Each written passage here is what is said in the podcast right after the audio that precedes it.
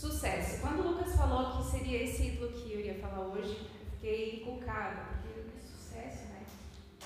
Sucesso só tem quem tem fama, né? Talvez você também pense, mas como assim sucesso? Acho que aqui ninguém tem uma carreira artística, né? Ou por enquanto, talvez. Ou política, quem sabe? Para ter fama. Mas sucesso, ou ser bem sucedido, pode ser alcançado por qualquer pessoa, mesmo sem fama. A gente vai entender como. E é claro que pode ser o quê? Idolatrado. Vamos orar. Tinha esquecido. Senhor Deus, te louvamos porque a tua palavra é viva, Deus, e vai falar aos nossos corações hoje, nós cremos. Que ela venha, Senhor, de encontro ao que temos pecado, Deus, ao que temos nos desviado do Senhor. Fale ao nosso coração em nome de Jesus. Amém. Vocês lembram da cantora Madonna? Ela, eu acho que ela não está muito na mídia agora, né? Pelo menos acho que depois da pandemia alguns artistas não voltaram como antes. Mas ela fez mais sucesso nos anos 80 e 90, pelo menos a minha infância ali, anos 90. Eu lembro de algumas músicas de sucesso dela, né? E ela disse numa entrevista uh, algumas frases. Tenho uma vontade intensa. Toda a minha vida sempre foi vencer um sentimento de inadequação. Minha ambição na vida origina-se desse medo horroroso de ser medíocre. Porque, embora tenha me tornado alguém, ainda preciso provar que sou alguém. Para ela mesma, né? Porque para o mundo ela era alguém. Fama, de dinheiro, de reconhecimento. No dicionário, sucesso quer dizer bom resultado de algo, êxito ou triunfo entre outras coisas. A realização é considerada o alvo do nosso tempo. A realização é considerada o alvo do nosso tempo. Dentro da nossa cultura, falando mais especificamente do Brasil, o brasileiro tende a confundir três coisas com sucesso. Confunde, então, realização pessoal com sucesso financeiro. Confunde com uma relação, uma boa relação com a alta sociedade e um modelo familiar. O brasileiro tende a considerar essas três coisas como algo de sucesso. Por quê? Uma pessoa que tem dinheiro, bem provavelmente teve êxito no que? No seu trabalho. Uma pessoa bem posicionada na sociedade, ela tende a se enquadrar no modelo moral e ético. E uma pessoa com um modelo familiar perfeito, né, vou botar entre aspas, é alguém que tem um bom casamento e filhos. No contexto, numa cosmovisão brasileira, essas três coisas trazem sucesso. Justificado ou não pelos acontecimentos da nossa história, como nação, como país, a gente vê que isso é um típico amor pelas aparências, não é mesmo? Uma, vamos voltar na Madonna. O sucesso para ela era como uma droga que lhe dá um senso de importância e dignidade. Parece muito profundo, mas às vezes é mais simples do que a gente pensa. E a gente vai abrindo o texto bíblico então. Vamos lá para Segunda Reis. Segunda Reis fica depois de 1 e 2 Samuel. Segunda Reis, o capítulo 5. Bem no começo. Segunda Reis 5, a gente vai ler do 1 ao 19.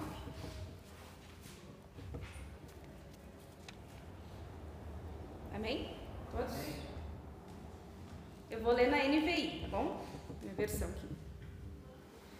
Naamã, comandante do exército do rei da Síria, era muito respeitado e honrado pelo seu senhor, pois por meio dele o Senhor dera vitória à Síria mas esse grande guerreiro ficou leproso. Ora, tropas da Síria haviam atacado Israel e levado cativa uma menina que passou a servir a mulher de Naamã. Um dia ela disse à sua senhora: Ah, se o meu senhor procurasse o profeta que está em Samaria, ele o curaria da lepra. Naamã foi contar ao seu senhor, o rei, o que a menina israelita disse. O rei da Síria respondeu: Vá, eu lhe darei uma carta que você entregará ao rei de Israel. Então Naamã partiu, levando consigo 350 quilos de prata, 72 quilos de ouro e mudas de roupas finas. A carta que levou ao rei de Israel dizia: Junto com esta carta estou te enviando meu oficial Naamã para que o cures da lepra. Assim que o rei de Israel leu a carta, ele rasgou as vestes e disse: Por acaso sou Deus capaz de conceder vida ou morte? Porque este homem me envia alguém para que eu cure da lepra. Vejam como ele procura um motivo para se desentender comigo. Quando Eliseu, o homem de Deus, soube que o rei de Israel havia rasgado suas vestes, mandou-lhe esta mensagem: Por que rasgou suas vestes? Envia o homem a mim, e ele saberá que há um profeta em Israel. Então Naamã foi com seus cavalos e carros e parou à porta da casa de Eliseu. Eliseu então enviou um mensageiro para lhe dizer: Vá e lava-te sete vezes no Rio Jordão. Sua pele será restaurada e você ficará purificado. Mas Naamã ficou indignado e saiu dizendo: Eu estava certo de que ele sairia para me receber. Invocaria em pé o nome do Senhor o seu Deus. Moveria a mão sobre o lugar afetado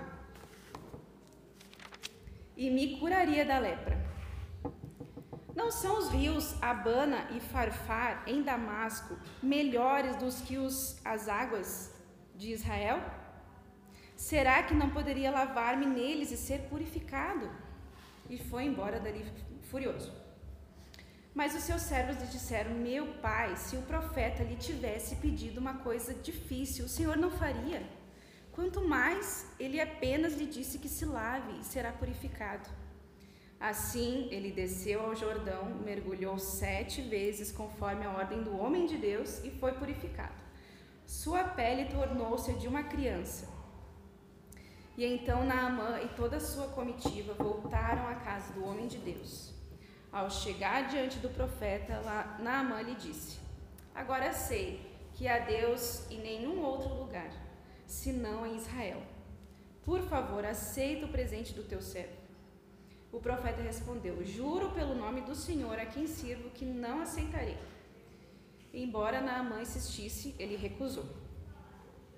E disse Naamã: Já que não aceitas o presente, ao menos permite que eu leve duas mulas carregadas de terra, pois teu servo nunca mais fará holocaustos e sacrifícios a nenhum outro Deus senão ao Senhor.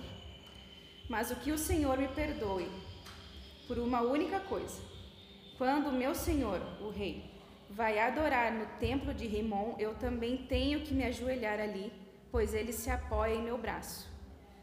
Que o Senhor perdoe o teu servo. Por isso, disse Eliseu: vá em paz. Que história! História de um homem que se converteu, gente. Esse homem reconheceu o Deus de Israel.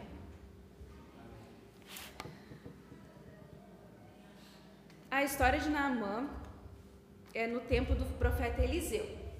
Mais conhecido é o Elias, né? Eliseu ficou no lugar do profeta Elias. Quando Elias foi para os céus, Eliseu ficou no seu lugar. Naamã tinha uma posição social muito reconhecida. Ele era o comandante do exército. Hoje, para a gente, não parece muita coisa, né? Mas na época, o comandante do exército ele era o segundo depois do rei. Então ele tomava decisões caso o rei não pudesse, era ele que tomava. Talvez para nós como se fosse vice-presidente. E ele tinha fama, posição social. Ele era o comandante do exército da Síria. Síria é um país vizinho de Israel, é um país que faz fronteira com Israel.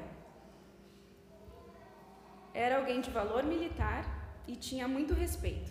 Alguém que tinha muita honra, alguém com fama, alguém com sucesso. Mas aí ele ficou o quê? Leproso. Essa lepra, ela não é necessariamente a hanseníase que a gente conhece hoje. que é aquela doença que a pessoa chega a per perde as partes do corpo, né, até morrer. Hoje, graças a Deus, tem tratamento. Não necessariamente ele tinha essa essa lepra, mas poderia ser qualquer infecção de pele, como psoríase, vitiligo ou uma dermatite, uma dermatite causada por fungos. Na Bíblia diz lepra, mas às vezes ela, ela abrange todas essas coisas. Ainda assim era horrível, porque ele estava a princípio desesperado, não é mesmo? Para aquela época uh, existia uma grande aversão a, a doenças de pele. Talvez pelo aspecto, claro. Se você for no Google e pesquisar fotos de alguém com lepra, é bem terrível mesmo. A pessoa fica desfigurada. Mas também era pelo mau cheiro. Essas doenças de pele, muitas doenças de pele, elas davam um cheiro de cadáver se decompondo, né? Então pensa uma pessoa andando viva com cheiro de alguém morto. Então o cheiro era bem terrível. Então essas pessoas elas eram literalmente excluídas e esquecidas muitas vezes. As pessoas só ouviam quando ela morria. Então era muito terrível, era uma coisa muito terrível. Dentro dessa história, a gente vai então observar como que o sucesso pode ser um ídolo no nosso coração hoje. Nós vamos ver, nós vamos ver dois sinais. O primeiro sinal. O primeiro sinal é a falsa sensação de segurança que o sucesso traz. De que forma? Ter sucesso ou realização pessoal nos faz pensar que a nossa segurança ela se baseia na nossa força, sabedoria e desempenho. Isso se aplica a coisas cotidianas, por exemplo, como o trabalho. Se ser o melhor no meu trabalho, estar no áudio, significa que não tem ninguém que se compare a mim. Eu tenho sucesso. Você trabalha em uma negociação e ela não é aprovada, o que, que acontece? Sua autoestima vai lá embaixo, no mínimo. Isso traz uma sensação de quê? Que o meu desempenho foi por água abaixo. Que a minha sabedoria não valeu de nada. Um outro exemplo, no meu caso, que é o meu trabalho que não é remunerado, que é a maternidade. Quarta-feira, depois da, do desfile cívico, Estávamos almoçando em casa, a minha sogra veio, seu marido, minha mãe, e a gente terminando o almoço, tinha que gelatina de sobremesa. Maravilha, gosto muito, não sei se vocês gostam, parece que é uma coisa bem sem graça, né? Aí eu falei, Isaac, hoje tem sobremesa, sabe o que, que é? G? E ele disse, Jesus. Sobre, sobremesa da vida, né, Jesus?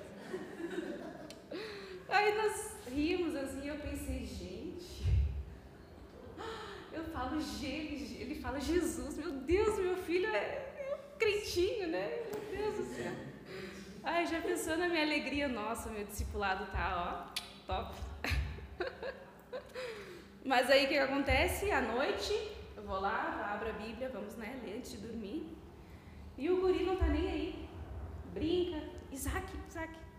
Não tá nem aí pra, para a leitura da Bíblia. Daí o que, que eu faço? O que, que eu penso? Meu Deus, olha essa criança, são os pais horríveis. Ele não quer ler a Bíblia. A gente coloca o nosso desempenho na nossa, e a nossa força nessas coisas. Você conclui um projeto e se sente incrível. Eu me senti incrível vendo Isaac falar Jesus. Quando ele pediu para orar pela vovó um outro dia, gente do céu, eu falei, tá dando certo, gente, tá dando certo. E o dia que ele não quer orar, eu o quê? Eu me sinto a pior mãe do mundo. Eu não estou fazendo nada certo. Eu preciso ler mais a Bíblia. A minha sensação, ela não durou muito tempo. Você pensa, eu preciso de um novo projeto. A sensação de realização, ela é maravilhosa nos faz sentir que somos alguém, nos dá dignidade, senso de importância e pertencimento. Tudo isso, tudo isso nosso coração traz à tona. Você crê que o seu valor é baseado nas circunstâncias externas. Você crê que o seu valor está baseado em circunstâncias que acontecem do lado de fora. Segundo sinal sobre que o sucesso se tornou um ídolo é a nossa visão distorcida, distorcida, desculpa, de nós mesmos. A gente é bem craque, né, de olhar para o espelho e ver alguém melhor do que a gente é. Faz com que a gente tenha uma visão exagerada das nossas habilidades. Isso é muito comum, né? Nosso coração lá pecador sempre vai achar assim, não, mas hoje eu acertei, então tô, tô caminhando, né? Tá tudo bem. Naamã se via como alguém de sucesso em uma área. Ele era militar, ou seja, ele era muito bem sucedido nessa área. Só que como ele era muito bem sucedido nessa área, a visão dele se distorceu porque ele achava que ele seria bom em quê? Em outras áreas, em qualquer área. Você é bom em economia. Nada pessoal, Carol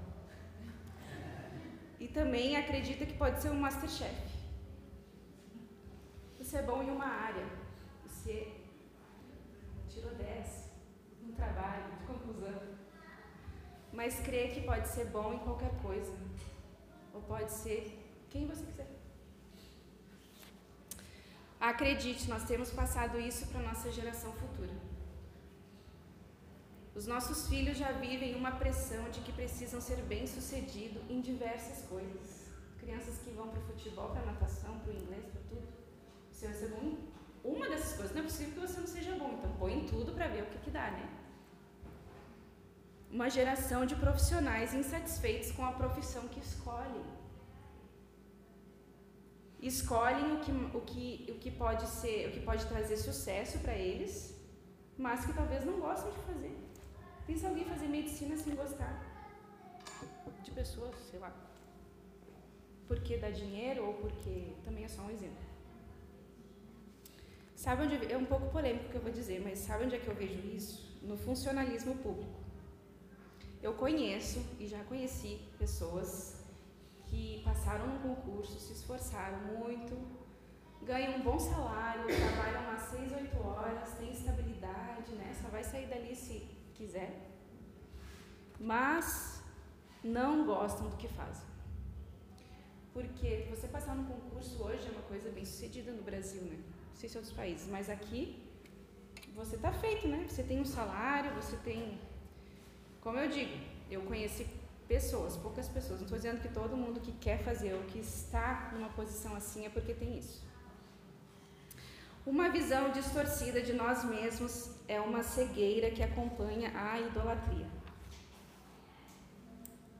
Naamã tinha uma visão distorcida de mundo. Além dele mesmo, ele tinha uma visão distorcida do resto do mundo. Ele pensou que poderia usar o sucesso para lidar com os seus problemas. Ele junta um valor absurdo aqui, diz no texto.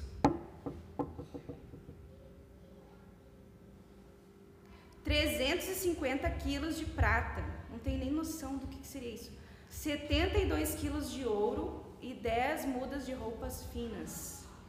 Eu li num livro, um livro mais antigo, que se fosse fazer o cálculo em dólares seria mais de um bilhão, bilhão de dólares, esse valor aqui que ele leva, se fosse converter hoje. Absurdo, um valor absurdo para entregar para o profeta. E ele leva uma carta de recomendação de um rei, a pessoa mais poderosa de um lugar, para a pessoa mais poderosa do outro lugar, de Israel, o rei. Sendo que o que a escrava tinha dito?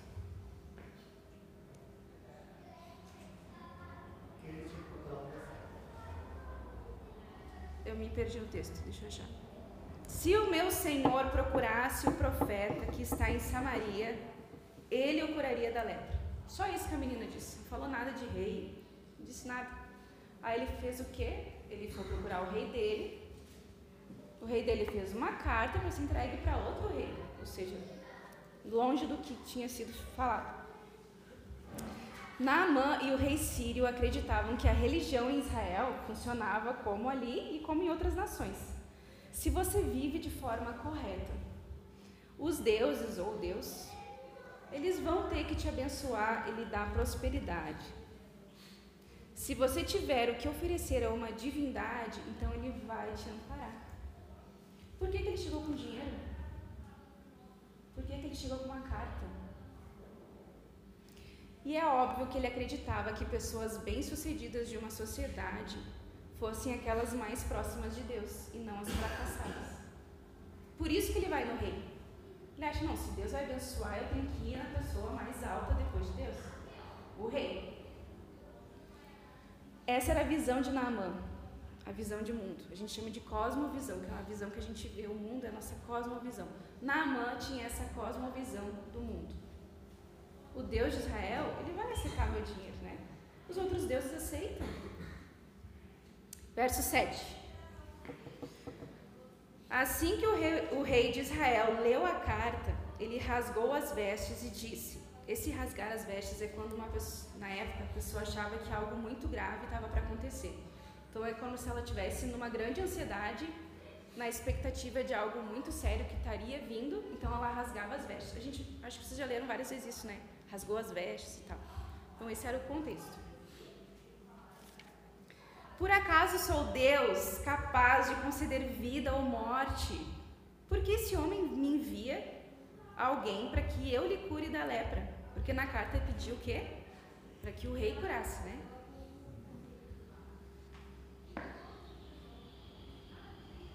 Vejam como ele procura um motivo para se desentender comigo. Isso aqui a, a cabeça do rei de Israel não entendeu a ponto de achar que aquilo ali era um pretexto para uma guerra talvez começar duas visões completamente diferentes.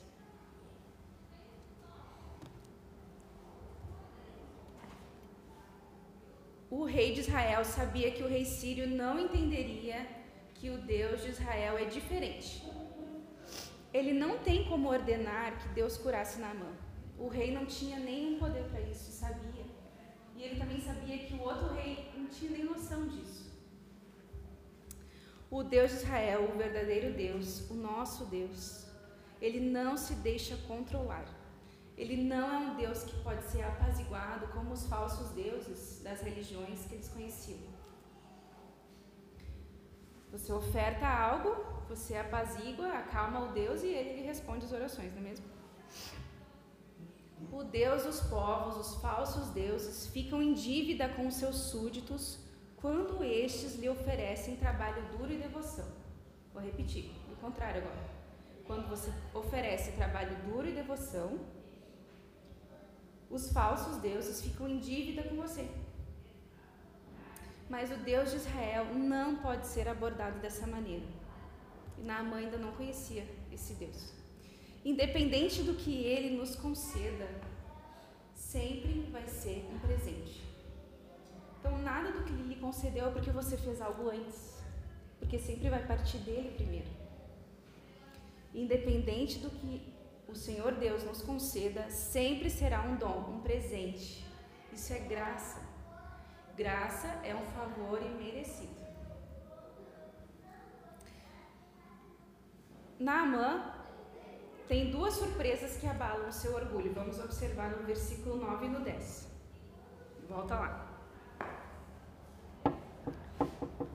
Então Naamã foi com seus cavalos e carros e parou à porta da casa de Eliseu. 10. Eliseu enviou um mensageiro para lhe dizer: Vá e lava-te sete vezes no Rio Jordão. Sua pele será restaurada e você ficará purificado.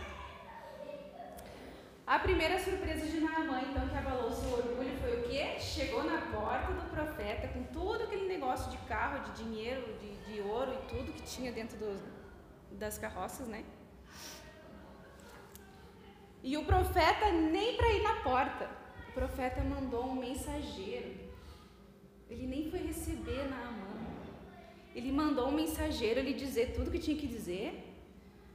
E nem recebeu os presentes. Então, duas coisas. Ele nem veio me receber e nem recebeu meus presentes. Que insensível. Um homem de Deus bem sensível mesmo isso. 11, 12 e 13. Mas Naamã ficou indignado e saiu dizendo: Eu estava certo que ele sairia para me receber. Invocaria em pé o nome do Senhor, o seu Deus, moveria a mão sobre um lugar afetado e me curaria da lepra. Outra surpresa. Naamã achou que ia acontecer um ritual muito mágico ali, um negócio muito especial. A altura dele, né?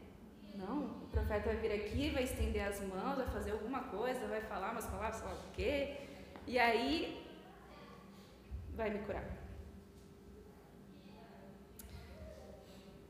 Naamã pensou que deveria fazer algo difícil, penoso para ser curado. Afinal, né, tudo tem um preço. Tudo, tudo custa alguma coisa a pagar. E em vez disso, o que, que é pedido? Mergulhe sete vezes. Imagina se o profeta tinha dito mergulhe uma só. Aí sim, ainda bem que foi sete.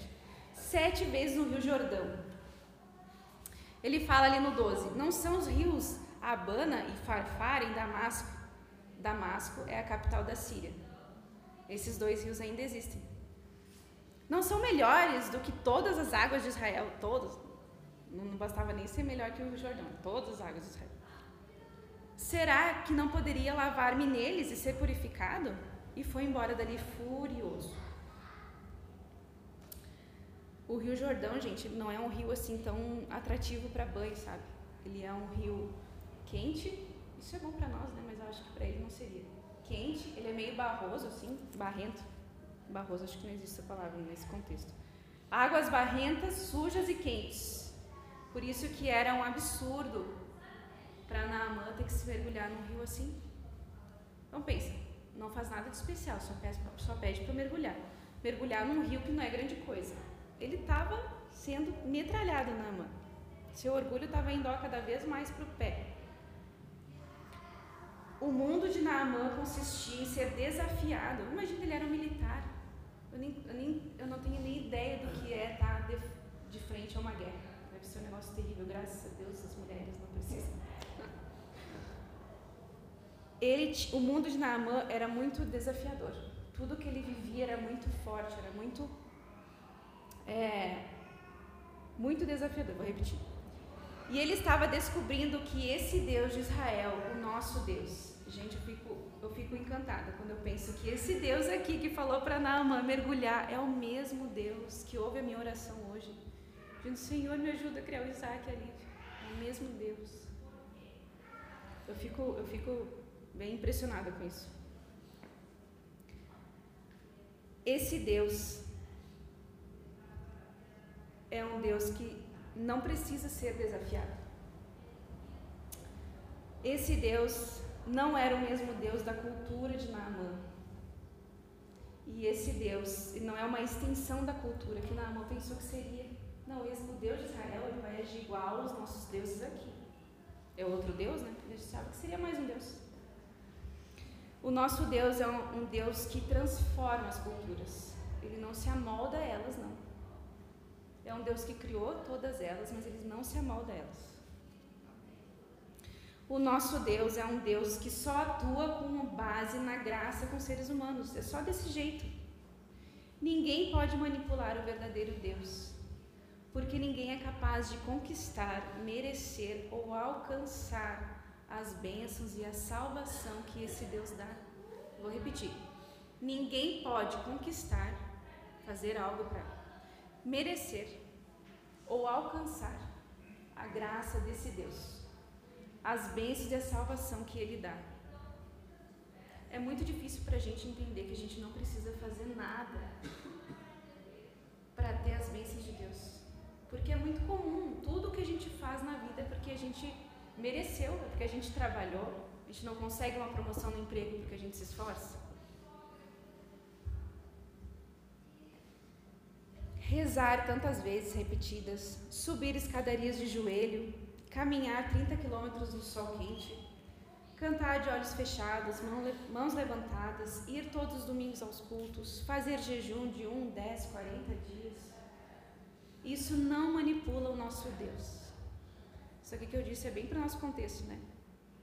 Tantas coisas que eu faço, Senhor, eu estou me esforçando, poxa vida. Nada disso manipula o nosso Deus. Talvez essas coisas seriam condizentes com a autoimagem, com a sua autoimagem, com a maneira de ver o mundo de Naamã, né? Mas a mensagem do profeta foi um insulto para ele. Qualquer um, qualquer criança, qualquer pessoa poderia ir no Rio Jordão e pular sete vezes. Primeiro mergulho, segundo mergulho, tem meu música infantil que é assim, sete, sete vezes. Qualquer pessoa poderia, por que, que ele ia pedir uma coisa tão simples e fácil? Para mim, na mão pensando. Não requer de nenhuma forma habilidade ou realização, não é só se jogar. Não era nenhum mergulho especial, era só se jogar na água. Lava-te apenas. Era difícil demais, porque era fácil demais. Era muito difícil para Naamã, uma coisa muito fácil. Imagina um, um general, talvez é, acostumado a fazer coisas difíceis no campo de batalha, por exemplo, matar alguém, matar muitos, isso é muito difícil. E ter que receber a cura só mergulhando no rio. Sabe por que, que era difícil? Porque ele tinha que admitir a sua impotência, a sua fraqueza e a sua submissão para receber salvação receber a salvação como um dom gratuito. Por isso que era difícil. Porque ele tinha que admitir essas coisas. Admitir a sua impotência. Ele não podia fazer nada para mudar esse, essa tarefa. Porque ele levou dinheiro nem isso, nem, nem o profeta aceitou. A sua fraqueza e a sua submissão para receber a salvação. Por isso que era difícil. Por isso que é difícil hoje também, Senhor, submeter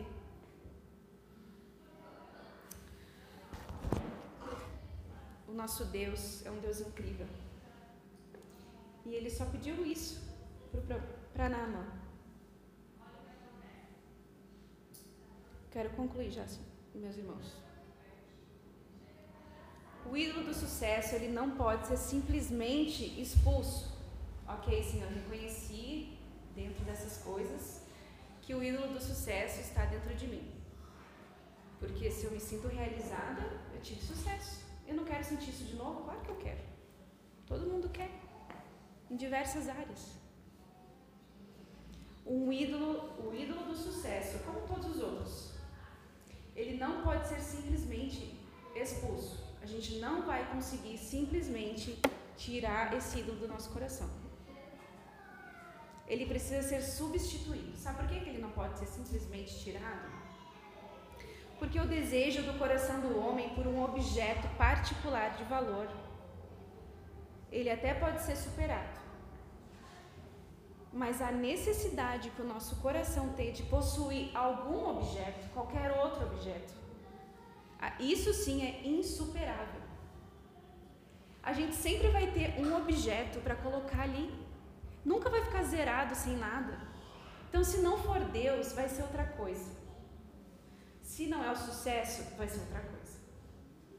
Então ele nunca vai ser simplesmente expulso, ok, não tenho mais o ídolo do sucesso. E agora tem que ser substituído. Tem que ser colocado outra coisa ali. Nosso coração nunca vai ficar sem nada, nada, nada. Como podemos então interromper isso no nosso coração, no nosso desejo de ter um objeto para adorar?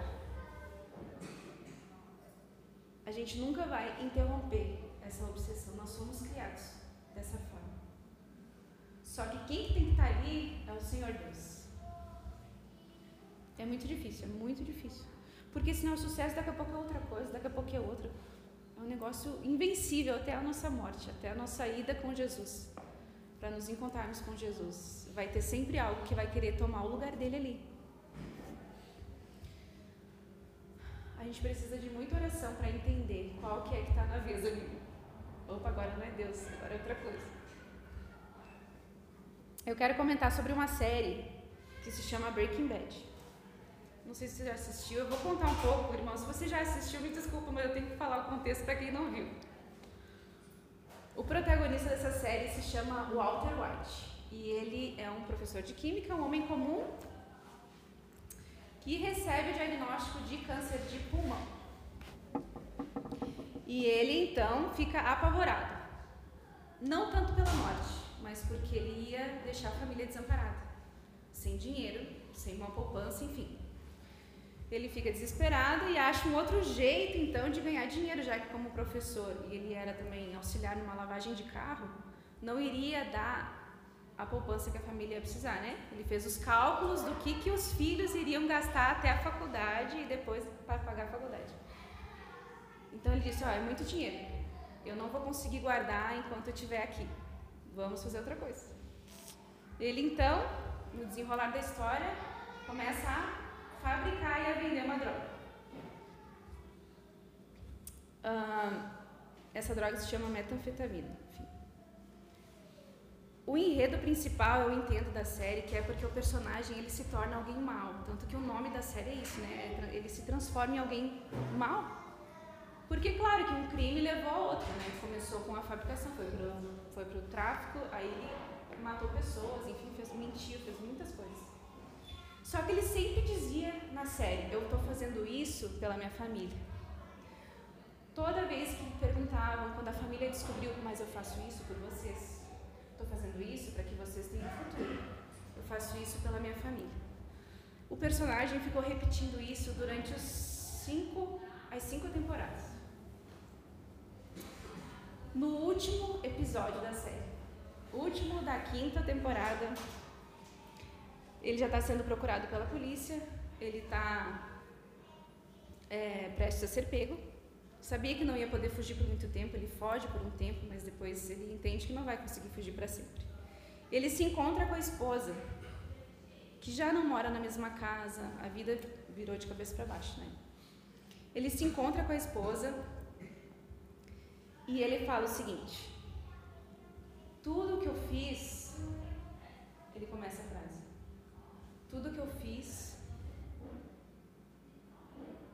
E a esposa dele fala: se você falar mais uma vez que você fez isso pela nossa família, ele diz: tudo que eu fiz foi por mim mesmo. Eu gostava, eu era bom nisso. Não acredito que eu choro.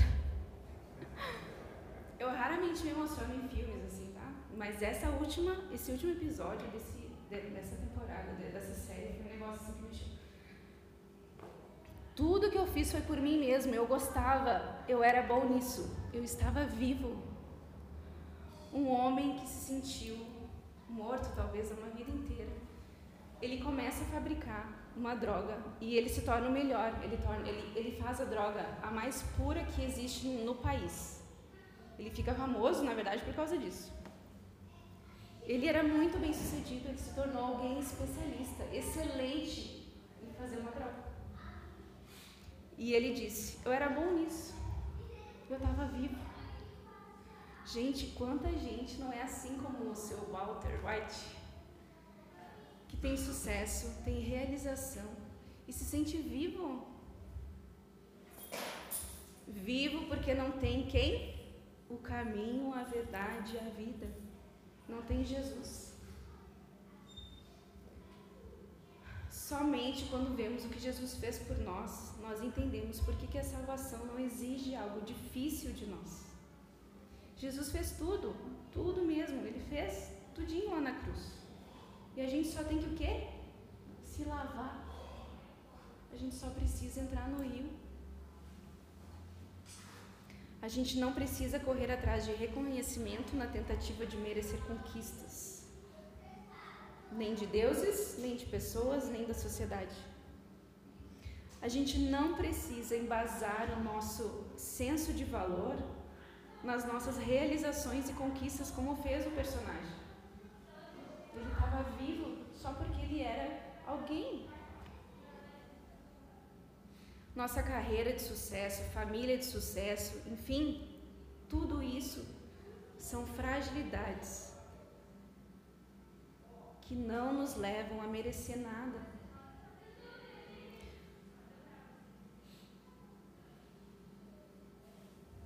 A salvação de Jesus é recebida não pela nossa força, não pelo nosso reconhecimento, mas sim porque pela nossa fraqueza e a nossa necessidade, a nossa submissão e a nossa incapacidade.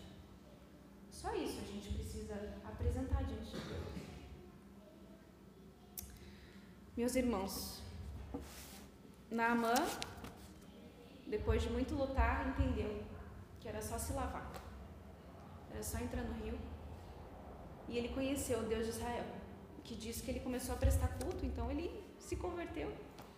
Porque ele foi curado, mas ele viu não só porque ele teve uma cura física, mas ele entendeu quem era esse Deus que não precisa de nada que eu entregue. Olha quantas coisas eu trouxe, olha quem eu sou. E nada disso ele levou em consideração.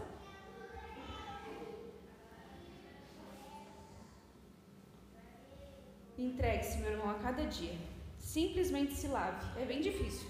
Eu estou falando aqui, mas não é fácil. Para ninguém, para mim. Simples, simplesmente se entregar e não fazer nada para merecer. Mas o nosso Deus é assim. O nosso Deus, ele só quer a nossa submissão. Porque o presente que ele dá é de graça, então eu não preciso fazer nada, meu Deus. Obrigado por isso, Senhor. A gente não seria capaz de fazer também grandes coisas, né? Deixe nosso Deus maravilhoso entrar no seu coração, fazer o que Ele quer, como Ele quer e do jeito que Ele quer. Isso tudo é para a glória dele, gente para o nosso bem. No fim das contas, é para o nosso bem, mesmo que a gente sofra ali no início. Mas é para o nosso bem. Vamos orar. Obrigado, Senhor Deus, porque a tua salvação ela é de graça. Eu não preciso fazer nada, Senhor, além de me entregar, de simplesmente entrar no rio e me lavar e sair sem nada, Deus, sem nenhuma doença, sem nenhuma mancha, porque o Senhor enviou Jesus para fazer tudo lá na cruz. Obrigado por isso, Deus. Nós nunca poderemos pagar. Nem se a gente vivesse 100 vidas aqui na terra, a gente poderia pagar o que o Senhor fez. Muito obrigado por isso. Nos faltam, Deus, palavras para te louvar o suficiente, te agradecer o suficiente, Deus. Sempre vai parecer um nada, nada. O que eu posso fazer, Deus, o que nós podemos fazer simplesmente é viver uma vida para te agradar, é te obedecer uma vida de santidade, isso sim vai agradar teu coração, Deus. Nunca vai pagar, mas vai agradar. Nós te louvamos porque a tua palavra é viva e nós queremos reconhecer o Senhor todos os dias, assim como Naamã reconheceu quem era o Deus de Israel. Nós queremos reconhecer que o Senhor é nosso Deus. O Senhor é esse Deus. É esse, é esse que não quer, não deseja nada de esforço, apenas a nossa fé. Que a gente creia, Senhor. Te louvamos por isso em nome de Jesus. Amém.